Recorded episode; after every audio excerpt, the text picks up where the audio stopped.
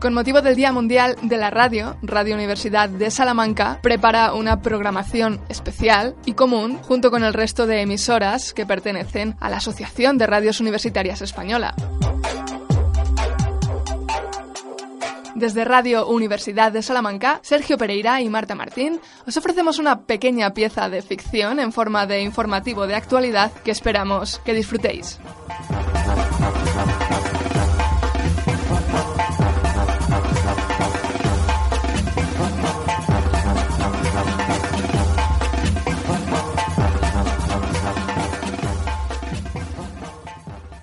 Bienvenidos una tarde más a la Uni al Día, el informativo de Radio Universidad de Salamanca. Les acompañan Sergio Pereira y Marta Martín. En este jueves 13 de febrero, Día Mundial de la Radio, en el que la actualidad viene dada por las polémicas declaraciones que uno de los personajes más queridos de la universidad ha realizado ayer ya casi por la noche, la rana de la Universidad de Salamanca. Ayer día 12, la rana comparecía ante los medios después del acto de clausura de unas conferencias que se han impartido en la Facultad de Ciencias Sociales bajo el título Las nuevas tecnologías. ¿Hasta cuándo serán nuevas, en las que se ha abordado el tema de la nomenclatura bajo la cual se lleva inscribiendo a Internet desde hace más de 15 años. Pero, como decíamos, al término de la conferencia de clausura ha sido este entrañable personaje el que ha puesto la nota negativa, al atacar a la propia institución académica y a los miles de turistas que le fotografían a diario. La escuchamos. Llevo ya casi 500 años, uno detrás de otro, ahí plantada. Todos los días de la misma historia. Viene gente solo para buscarme y se pasan ahí horas, mirando hacia arriba, buscándome. Póngase en mi situación, es incómodo, me siento expuesto. Pero lo peor es cuando me encuentran después de un rato y dicen que me una mierda, que parezco un tumor en la calavera. Es duro. Yo no tengo la culpa. Desde lejos se pierden detalles. Estoy hasta las ancas. Además, ha tachado de humillante el hecho de que, según ella, todo el mundo la denomine como rana cuando es un sapo. Ha atribuido esta falsa información a una estrategia de la universidad y a la mala praxis de los medios. Además, tanta rana, tanta rana, y yo soy un sapo. Al principio había quien lo sabía, pero ya no. Es humillante. Y todo por culpa de la universidad, que les conviene más que sea una rana. Que dicen que es más mona que un sapo, que vende más, que hasta el nombre es mejor. Y luego los periodistas, que no se informan. Es humillante. La rana sin pelos en la lengua ha tenido también unas palabras para todo el fenómeno fan que se ha desatado en torno a su figura. Ya la gente y dice, vamos a ver la rana, vamos a ver la rana. Y vamos a comprarnos una ranita de suerte. Yo no doy suerte, solo soy un anfibio, una pata de conejo. Y lo peor es que ni siquiera me parezco, ni en lo blanco de los ojos. Por lo menos podían ser más fieles a la realidad. Y aún peores son los que no tienen consentimiento, que se aprovechan de mi imagen. La rana ha dicho finalmente que demandará a la universidad por atentar contra su imagen y por explotación. Sin embargo, un representante de la Universidad de Salamanca ha declarado esta mañana que la rana tiene firmado un contrato con la institución hasta el año 2100, con posibilidad de extenderlo otros dos siglos más. Además, se ha mostrado sorprendido porque la rana nunca había dado antes motivos para pensar que estaba a disgusto. Además de esta noticia, analizamos el resto de la jornada. En titulares.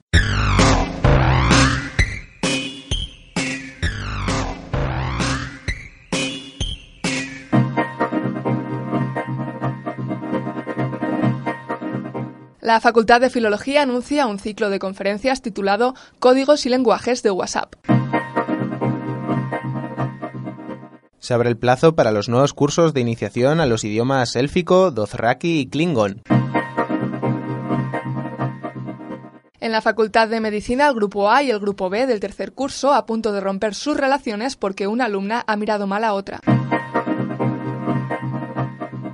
Un alumno de económicas acude esta mañana a clase por primera vez en lo que va de curso. Comenzamos.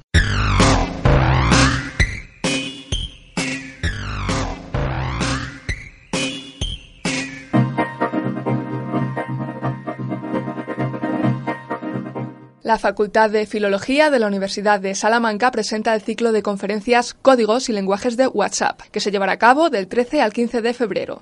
Las diversas ponencias tratarán asuntos como lenguaje no textual a través de emoticonos, el uso excesivo de estos emojis, los malentendidos surgidos a raíz del uso del autocorrector T9, así como los diversos trastornos obsesivo-compulsivos derivados de la mala interpretación de los datos referidos a la última conexión de nuestros contactos.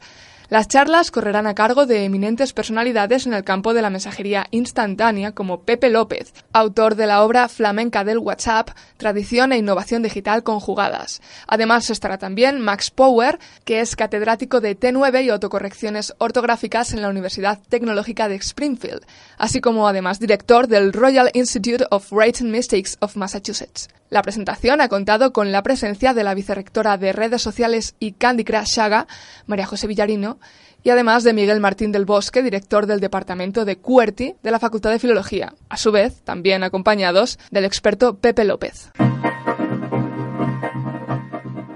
La Universidad de Salamanca, a través de su Departamento de Cultura Pop, ha abierto hoy mismo el plazo para inscribirse en un curso de iniciación en élfico, dothraki y klingon. Hasta el próximo 24 de febrero permanecerá abierto, aunque la organización espera que las plazas se cubran antes. Son idiomas que cada día ganan más adeptos, pero no existen cursos para aprenderlos. Cursos de verdad, con sus clases, su diploma y todo. Porque existen engañifas por Internet, pero eso no es una gramática ni en nada. Queremos responder con este curso a una necesidad apremiante en el mundo de hoy en día. Hay gente que está harta de leer subtítulos cuando Aragorn habla con Arwen o quieren ver los movimientos de Khal Drogo mientras habla en Dothraki y, y eso.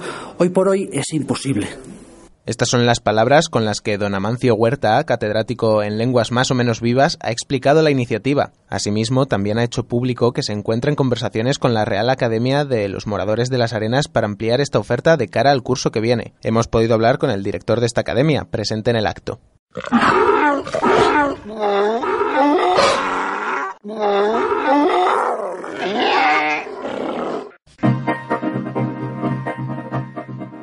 Desde el pasado día 20 de enero se viven momentos de tensión dentro de la Facultad de Medicina de nuestra universidad.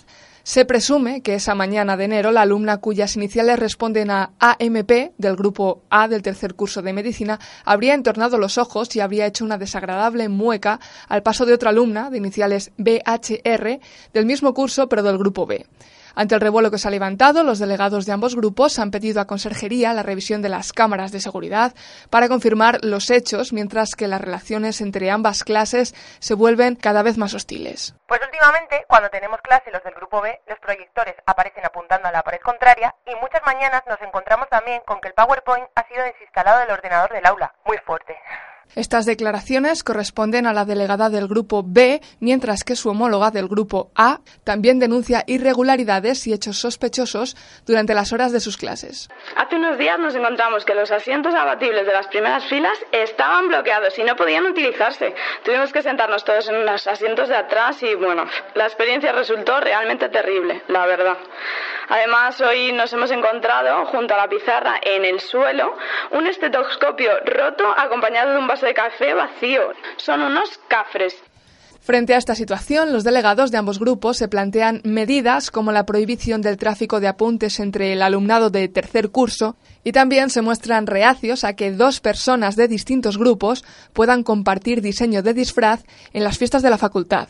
Por el momento, la resolución del conflicto queda en manos del conserje, que emitirá su veredicto tras la visión de los vídeos de la mañana del 20 de enero, tras la cual confirmará si se produjo realmente ese enfrentamiento visual entre las dos alumnas o si se trata finalmente de habladurías con el fin de crear asperezas entre los futuros médicos. Tomás Cañizal Fernández, un alumno de primer año matriculado en económicas, ha aparecido por primera vez esta mañana en clase. Según los testimonios del resto del alumnado, además, la profesora había empezado hacía ya cinco o diez minutos. Escuchamos a Marina Díaz, profesora de Derecho y Ventajas de Grandes Multinacionales. La verdad es que había bastante expectación con respecto al señor Cañizal. Se conectaba cada 10 minutos al Moodle y mandaba emails a sus compañeros pidiendo que le incluyeran en grupos de trabajo que él llegaba ahora a elegir qué parte hacía. Y así durante cinco meses. A su entrada a clase ha habido diversas reacciones, desde desmayos hasta gritos de qué crack, pero qué crack por parte de sus compañeros, que aguardaban expectantes su llegada. Se había creado incluso una porra para saber qué día aparecería. Esta casa ha conseguido hablar con Tomás, el protagonista de esta historia. Yo es que, a ver, primero perdí el bus y claro, pues para llegar con la semana ya empezada, pues no vine. Después me costó horrores encontrar la facultad porque hay como cinco seguidas, todas de la misma piedra, color cremita, y me parecían todas la misma. Y luego, claro, el aula. Y sin conocer a nadie, pues me fue imposible preguntar. Los conserjes corroboran la versión del joven, aportando que les hacía gracia tenerle por allí desde el pasado octubre, día y noche, mirando convocatorias en los tablones, conectándose desde el móvil para ver notas o buscando cambio en los bolsillos para la máquina de café. Lo más curioso, según ellos, es que parece haberlas aprobado todas. Sin embargo, para su padre, Antonio Cañizal, lo que tiene el crío es mucha tontería y seguro que ha estado de pingo. Y a continuación, la información deportiva.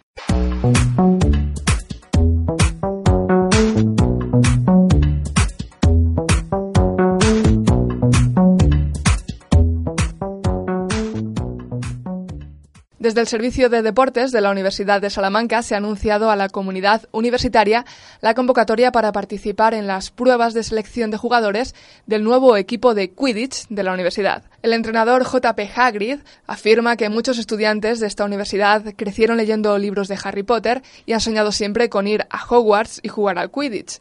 Aunque no se ha podido hacer realidad su primer sueño, sí que se está trabajando en poder cumplir el segundo. Dado que de momento no se ha encontrado aún una escoba, fregona, aspiradora o palo que vuele, los jugadores deberán dar saltos por el campo de juego de forma continua mientras se dan balonazos y buscan una moneda de 50 céntimos que hace las veces de snitch dorada. Además, el entrenador ha anunciado que la selección se llevará a cabo el 34 de febrero en las instalaciones deportivas de Salas Bajas de la Universidad de Salamanca, teniendo los aspirantes que superar diversas pruebas de salto y resistencia. LeBron James responde a unas declaraciones de Javier Camaño, escolta del equipo de baloncesto de la USAL. Por todos es sabido de las polémicas que el jugador de la NBA y ganador tres años consecutivos del premio MVP viene protagonizando desde su llegada a la liga. A pesar de llevar unos años apartado de este tipo de aventuras mediáticas, ha vuelto a caer en ellas después de responder a unas declaraciones de Javier Camaño después de vencer por 65-39 al club de baloncesto Rinconada de la Sierra, en el que anotó 35 puntos y salió diciendo que se había sentido como Lebron. Lejos de tomárselo como un cumplido, King James ha arremetido contra el jugador salmantino alegando que sentirse como él equivale a vulnerar sus derechos de imagen, y de ser verdad que se ha sentido como tal, la victoria se le debe al propio James y espera el reconocimiento apropiado. La estrella de la NBA ha comentado que googlea su nombre varias veces al día para ver qué se comenta por ahí de él. De esta manera le llamaron la atención las palabras del joven Camaño, que le han dolido porque las considera un insulto. Según ha dicho, él hubiera notado más puntos, incluso más que Camaño y más que Kobe. Y a continuación las noticias de investigación.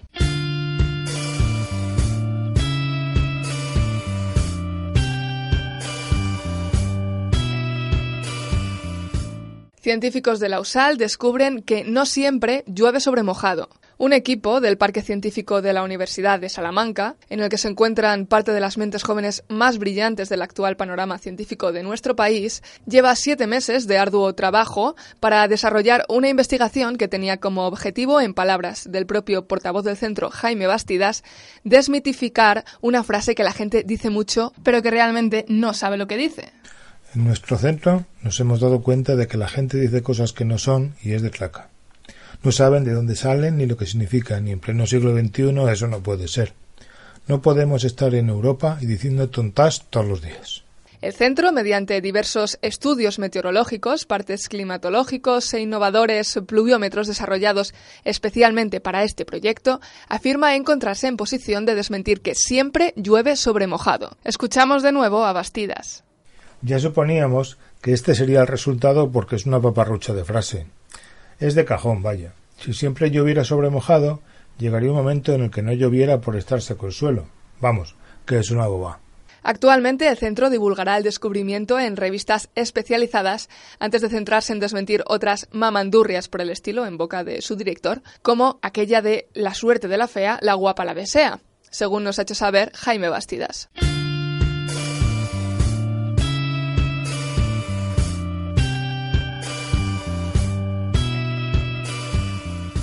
Y a continuación, la agenda y las noticias de cultura.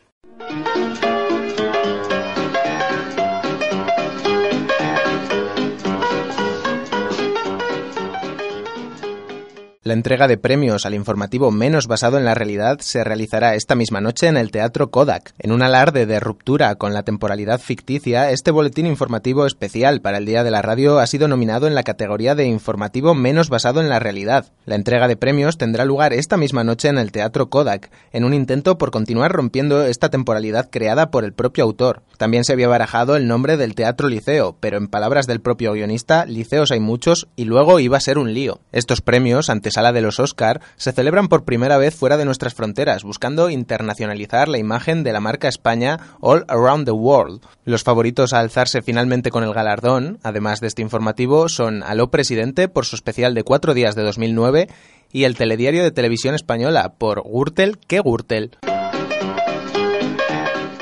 El todopoderoso robot Gord pronunciará una conferencia la tarde del viernes en Central Park. Hoy a las 5 de la tarde, hora de la costa este, el todopoderoso robot alienígena conocido como GORD, por la traducción de sus siglas al castellano como Gran Organismo Robótico Transcibernético, ofrecerá una conferencia en la que explicará el motivo de su visita a la Tierra ya ha declarado que no hay razones para que cunda el pánico, y se había especulado mucho sobre la razón de su visita, programada desde el año 1942, dando lugar a varias obras de ficción en las que amenazaba al planeta por diversos motivos. Escuchamos al ministro de Asuntos Superexteriores, Manuel Rubio.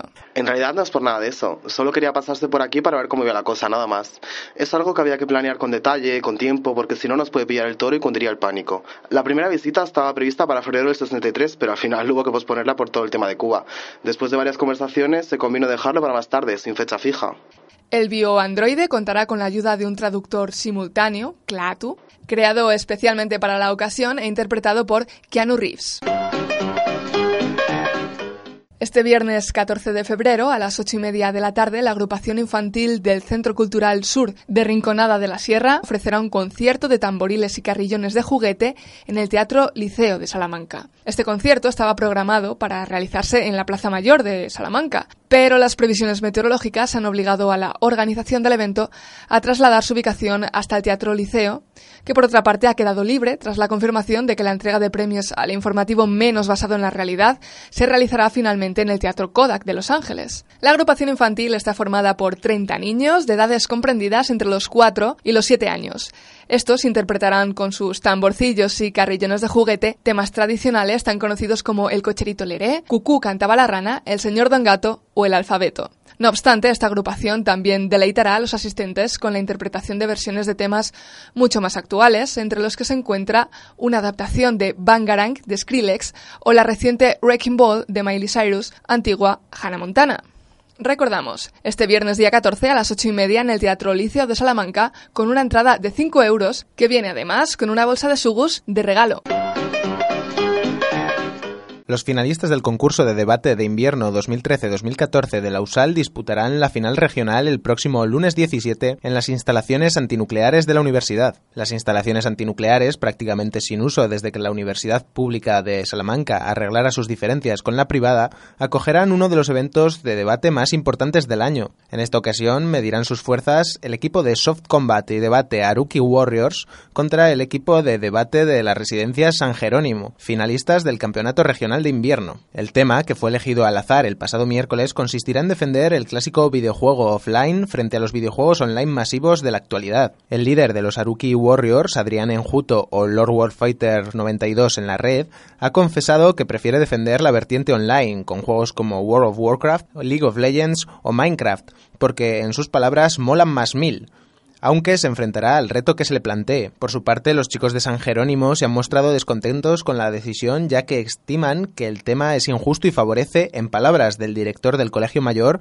a esos frikis granudos. El evento tendrá lugar el próximo lunes 17 a las 5 de la tarde, como hemos dicho, en las instalaciones antinucleares. La entrada es libre hasta completar el aforo. Y a continuación, el tiempo.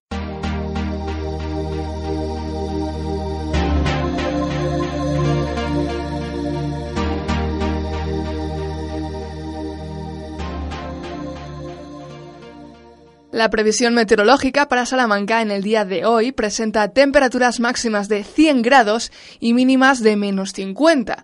Esto posiblemente provoque la caída de meteoritos provenientes de un aro de Saturno que se cruzaría con la órbita de la Tierra, coincidiendo con el solsticio lunar. Ante la previsión de tales peligros, Protección Civil ha puesto en alerta naranja a toda la provincia y en alerta roja a la localidad de Béjar, que como bien sabemos se encuentra ahora mismo en periodo de glaciación y donde esta posible precipitación en forma de meteoritos se presume que podría causar gravísimos daños materiales. Para mañana la previsión cambiará radicalmente, encontrando climas soleados en la totalidad de la provincia y temperaturas muy agradables, a partir de unos 20 grados. Ante estos sucesos, Protección Civil decidirá subir a mañana la alerta a roja porque no te puedes fiar. Avisamos también de que se producirá un eclipse a eso de las 6 de la tarde porque el todopoderoso robot alienígena Gort ascenderá a los cielos de donde proviene. Buenas tardes y esto ha sido todo por hoy. Les han informado desde Radio Universidad de Salamanca para la Asociación de Radios Universitarias Sergio Pereira y Marta Martín. Esperamos que hayáis disfrutado de esta pequeña sección formada con noticias de actualidad alternativa en este Día Mundial de la Radio.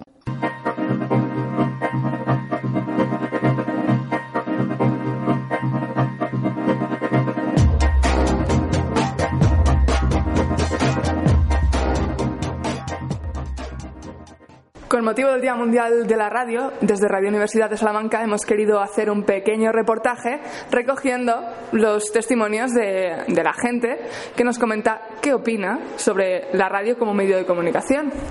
Yo soy Marta Martín, quizás me conozcáis del el informativo de ficción La Uni al Día de este jueves 13 de febrero y además me acompañan mis compañeros Sergio Pereira y Elena Villegas.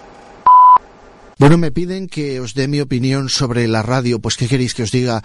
Desde muy chiquitín, con 11 años, que estuve muy malito durante seis meses que no me pude mover de la cama, pues fue mi compañera infatigable. Yo me tragaba todo, hasta el consultorio de Elena Francis. Desde entonces la radio no me ha abandonado, ha formado siempre parte de mi vida. He ido cambiando de emisoras, eh, gustos de programas, pero siempre, siempre ha estado ahí. Y lo mismo os digo, que la radio nunca os abandone. Es una compañera que os podéis llevar a cualquier parte y que no os va a fallar. Y además, vais a tener los programas que os gusten, porque seguro que vais a encontrar una emisora que tiene aquello que deseáis escuchar. Bueno, yo creo que la radio es un medio que permite, que tiene una espontaneidad, que llega a lugares que todavía no llega a la imagen y que precisamente por no ser imagen eh, y ser solo palabra tiene eh, una complicidad con el oyente que no tiene ningún otro medio. Pues a ver, la radio en general no sé, me parece un medio bastante interesante y hoy en día que ayuda bastante a la gente porque mucha gente mientras va al trabajo y así no tiene ningún medio para escuchar nada y la radio por ejemplo pues le sirve aparte para para, no sé, para distraerse un poco de lo que está pensando y aparte para informarse de lo que está pasando.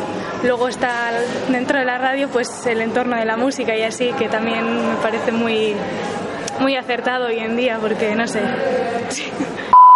que es un medio muy útil en el sentido de que es fácil porque mmm, puedes escucharlo mientras te solas, no es necesario estar en un punto fijo para escucharlo y además creo que mmm, cuenta con mucha participación de la, de la gente normal y que es un medio importante para, para ello.